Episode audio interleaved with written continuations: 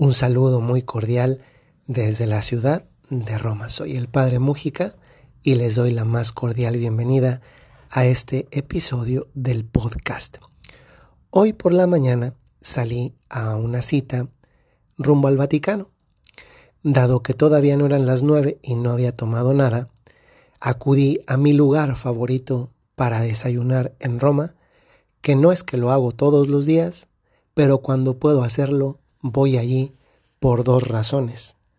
Porque la relación precio-calidad está estupenda. Tienen un café riquísimo y dejen ustedes el café, el pan dulce, unos pastichotos rellenos de pistache sabrosísimos, además cocinados ahí mismo y baratísimos. Estuve allí, llegué, hice fila porque es ahora hay muchas personas en ese lugar, dado que mm, ya me conocen también porque cuando algunas personas vienen a Roma, eh, cuando terminamos la audiencia con el Papa o el recorrido en la Basílica, vamos ahí porque suelen llegar sin desayunar y entonces desayunamos. Ya me conocen. Y yo veí que estaba muy afanada una de las chicas que atienden allí. Bueno, chicas son así muy jovencita, ya será una señora de unos no sé, 50, 55 años máximo. Ahí trabajan, es la única mujer que trabaja como mesera, los demás son varones, y es la que me iba a atender, pero la veía, la veía muy, muy afanada. Y entonces se me ocurrió decirle algo bonito, porque yo lo he contado muchas veces aquí en el podcast, ¿no? Que a muchas personas les cambia la vida eh, cuando alguien les dice algo mm, lindo. Entonces se me ocurrió decirle, así con mucho tacto, ¿no? Porque pues yo soy sacerdote, ella es una empleada en ese, en ese bar, y le dije, pero ¿cómo haces para siempre estar eh, bonita? O en, en, italiano se, se escucha una palabra, se, se siente de una, de una, forma diferente cuando se usa la palabra bonita, no, no se entiende como algo amoroso, ¿no? Solamente para que nos entendamos y no se malentienda. Entonces, ¿cómo haces para estar linda desde la mañana que uno viene o que si viene para la comida? Estar siempre linda, siempre dispuesta, siempre trabajando. Y se alegró, se alegró mucho, le cambió el, el semblante de la cara y siguió sirviendo, desde luego que me sirvió. Digo, luego al final no se reflejó en el precio porque me cobraron lo mismo, pero se notó. En otras palabras, el brillo en una persona es distinto cuando es amada de, un, de una forma correcta y por amado entiendo también reconocido. He querido mencionar esto al inicio porque hoy en el mundo hay demasiadas personas con semblantes apagados, no luminosos, tristes, cabizbajos, oscuros a veces. Cuando era chico, mis papás, mis tías, compraban muebles de mezquite porque cerca de la ciudad de donde soy, Dolores Hidalgo, Guanajuato, en México, hay una comunidad rural donde hacen mucho mueble de mezquite. En el caso de mis tías, después los muebles los almacenaban en sus propias casas, como pues esperando cuándo los iban a usar. Hace algunos años vi que en una de sus casas ese mueble ya estaba usándose de nuevo y que también una mesa que tenía mi papá de mezquite guardada que en ese lugar alguna vez la había visto cuando estaba guardada, pues toda empolvada, sucia, pues no se antojaba ahí comer encima de esa mesa. Pero cuando la traslado a la casa donde vive mi mamá actualmente, pues es una mesa bonita porque ahora está limpia. Pienso que tantas personas en el mundo no han sido capaces de identificar la belleza que tienen porque se ha ido acumulando en su vida el polvo, la suciedad de muchas mentiras que alguien les dijo, les contó sobre ellas mismas.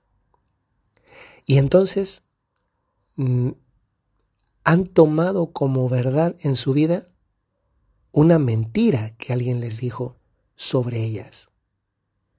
¿Cuántas veces a lo largo de nuestra vida hemos escuchado mentiras que otros nos han dicho y que entre más nos las repiten muchos, el que muchos las digan no significan que sean verdad, y entre más temprano en la vida las escuchemos, pues más se van afianzando en la propia vida. Hoy estoy muy contador de anécdotas.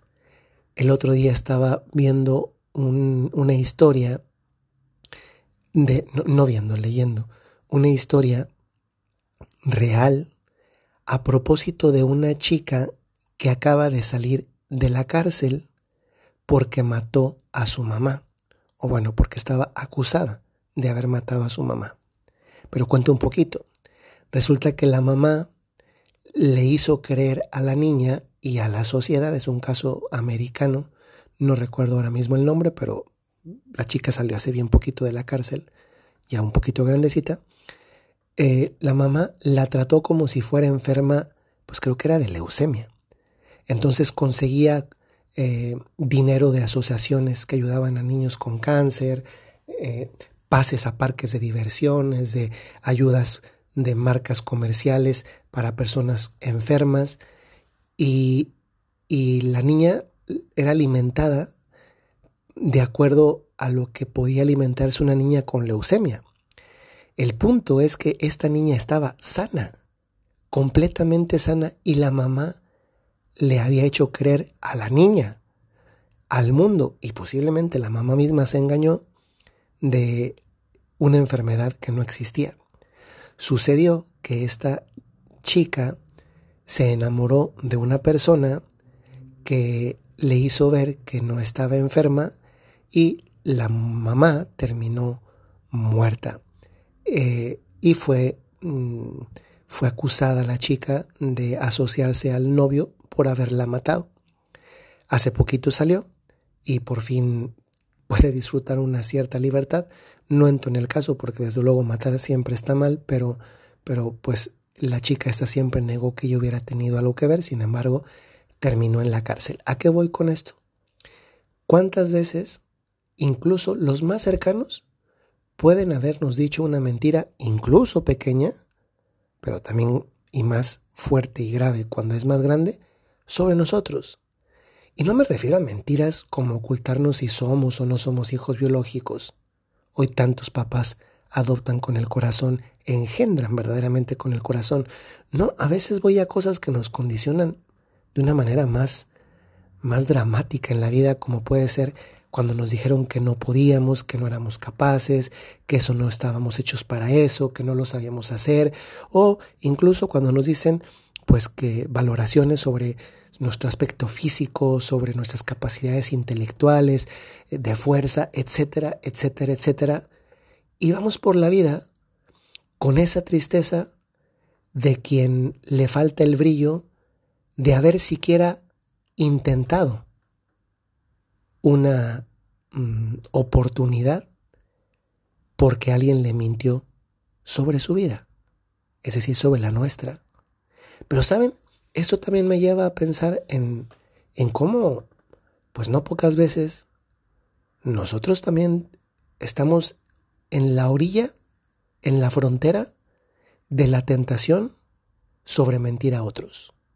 A veces porque no quiero que el otro tenga lo que yo no tuve. Hace ratito estaba viendo un, un video de un chiste, ¿no? Y era una, una mujer que decía, estaba rezando y decía, Dios mío, si no me vas a dar el milagro de hacerme enflacar, dame el milagro de ver a todas mis amigas gordas. pues a veces nos pasa que lo que no tenemos nosotros, tampoco queremos que los demás lo tengan. Y, saben, es tan bonito ir por el mundo viendo a la gente brillar.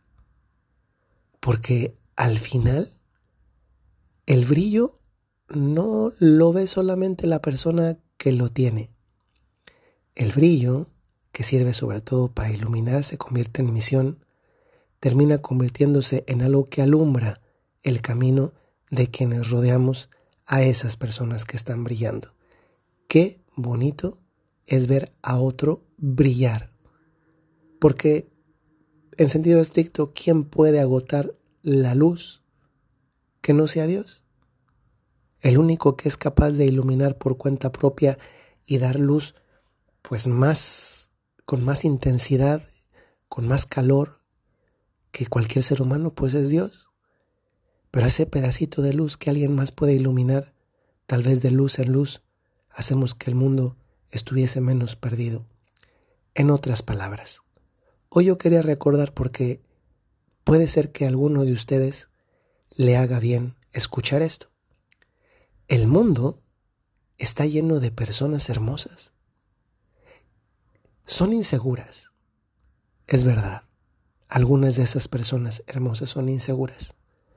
Pero lo son porque gente horrible les hizo creer que no valían nada. Y entonces se acumularon sus inseguridades y esas inseguridades le impidieron brillar.